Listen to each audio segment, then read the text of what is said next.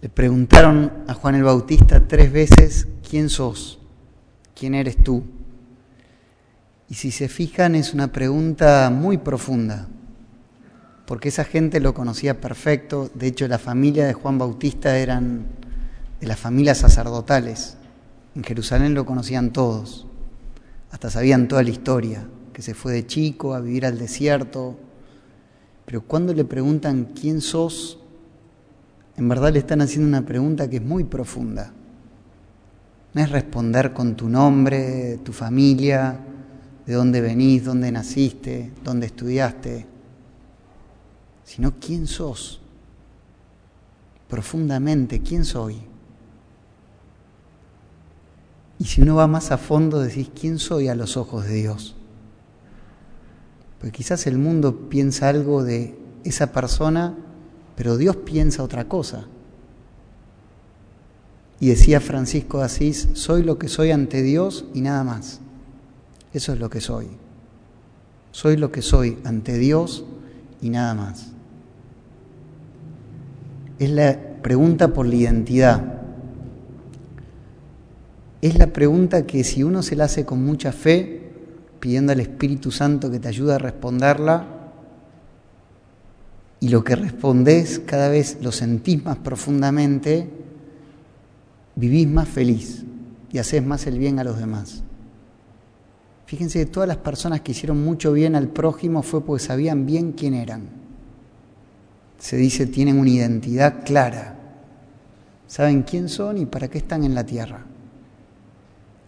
Pues eso no es una pregunta menor decir quién soy. Se la preguntaron tres veces encima. ¿Quién sos?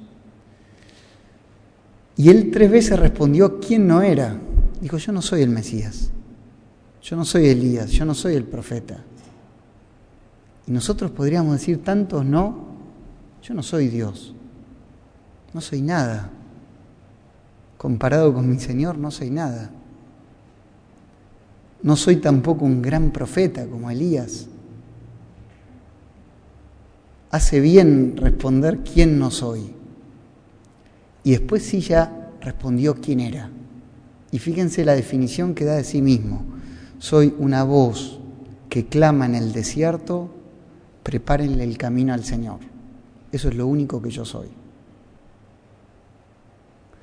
La voz, dice San Agustín, no es la palabra. La palabra está dentro nuestro, pero si yo ahora no les hablo, no sale la palabra. Si vos a los demás no les transmitís lo que tenés adentro, esa palabra queda dentro tuyo, o en tu pensamiento, en tu corazón, pero cuando vos hablás, la palabra puede salir. Entonces dice San Agustín, Juan Bautista sabía perfecto que era solo una voz, que es un sonido, pero que saca fuera la palabra, que es Jesús. Juan sabía perfecto de ser un instrumento. Eso es lo que él era. La voz es un instrumento. Los que entienden de música dicen que es el mejor que hay. De hecho, vieron que de vez en cuando se hacen conciertos solo de voces. Y lo que el ser humano puede lograr por la voz, transmitís muchísimo, porque es un instrumento. Musical también, pero para muchas cosas buenas. Y hoy esta, esta primer misa de Juan, María, acá en Córdoba, ya hizo otras, pero lo teníamos escondido por tres días. Y en esta primer misa oficial, si quieren, con toda la comunidad acá de Córdoba, que lo aprecia mucho y estuvo todos estos meses acá, es una gran oportunidad para que él se lo pregunte, el que les habla también y ustedes también, ¿quién soy? Más aún él, que el 8 de diciembre puede responder a esa pregunta de un modo totalmente nuevo. Yo soy sacerdote.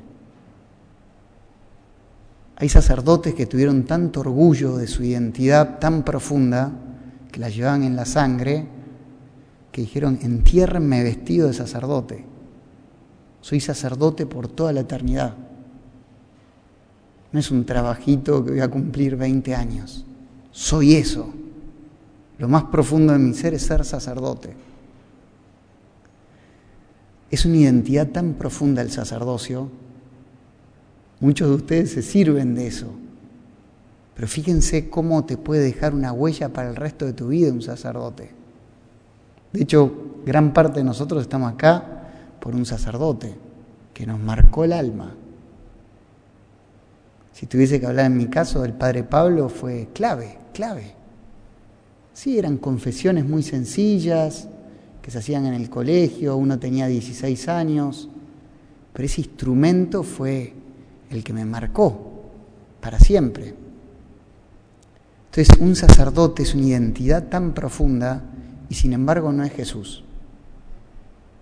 No es Jesús. El único sacerdote es Jesús. Y a nosotros nos lo, nos lo participa, se dice. Nos da parte de su sacerdocio. El modo de ser sacerdote que él tuvo, que es el más sublime, nos lo entrega. Y todo nuestro arte es ser fiel a eso. Pero Él nos da su sacerdocio. Y también hace mucho bien decir sacerdote, instrumento. El sacerdote es un instrumento. Si lo piensan bien, es un instrumento en las manos de Dios. Que Dios lo podrá usar bien, mal, pero es un instrumento.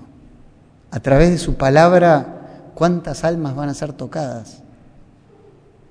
Un dicho irlandés dice, mil almas, mil almas serán salvadas por un sacerdote. Y una vez me decía el padre Iván, mil, pienso que muchas más. Si siguen toda la carrera de un sacerdote en la tierra, van a ver que son muchísimas. Por donde fue pasando, va dejando huellas. Pero no es él.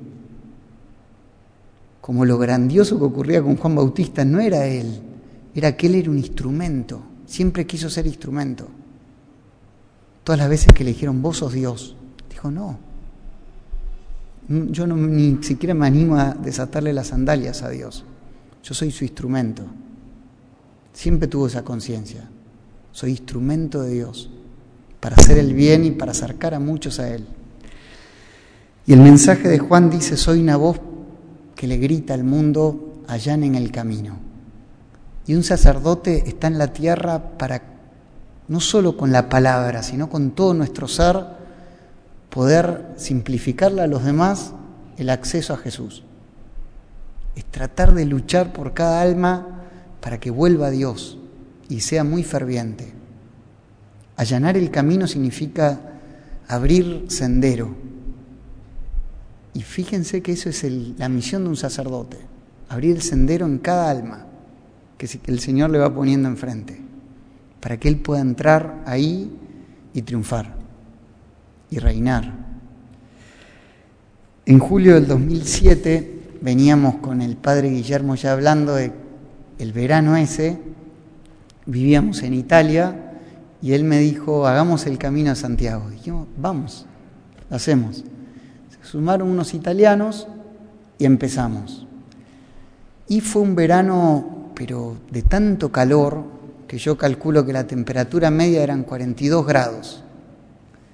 Bueno, nos deshidratábamos, tomamos del estanque de las vacas, nos intoxicamos todos, una desesperación total, después bueno, y seguíamos adelante. Pues aparte teníamos los días tan contados que decíamos, si no nos administramos bien el tiempo no vamos a llegar. Cuestión que faltando dos días antes de llegar a Santiago, ahí fue que me encuentro con Juan María. Me acuerdo muy bien porque hay una foto de esto que nunca la voy a revelar. Le dije, si alguna vez estás ese loco, yo esa foto la voy a publicar. Estaba Juan en estado bruto y sentado ahí a la orilla del camino. Usted lo encuentra ahí y lo saludé así rápido.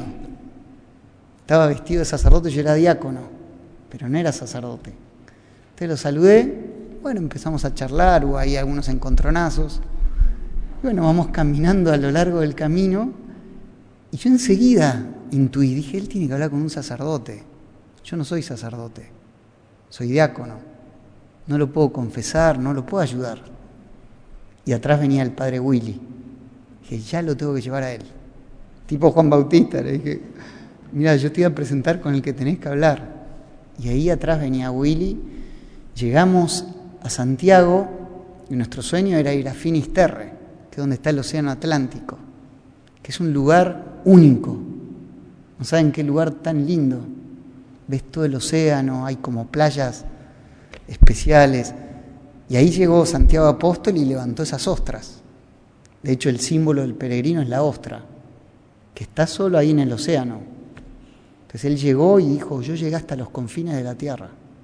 Este es el símbolo.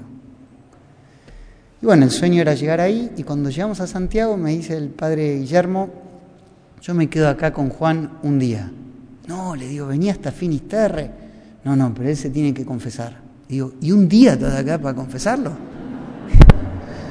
Dije, ¿a quién habrá matado?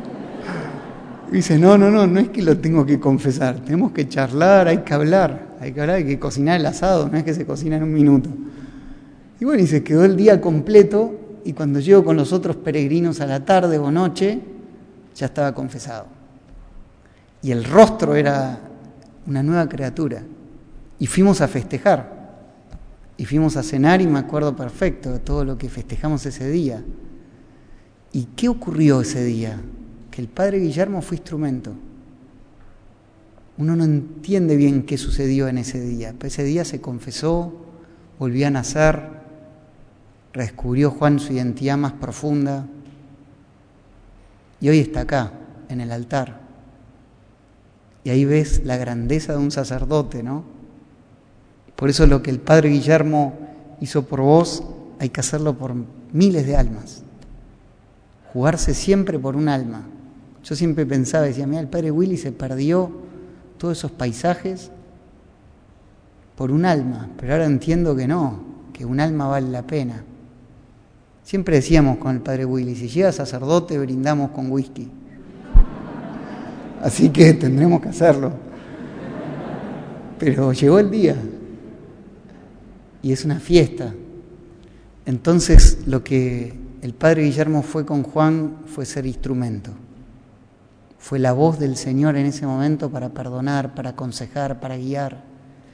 Y así se vos y cada uno de los sacerdotes. Y para terminar, unas palabras de Newman.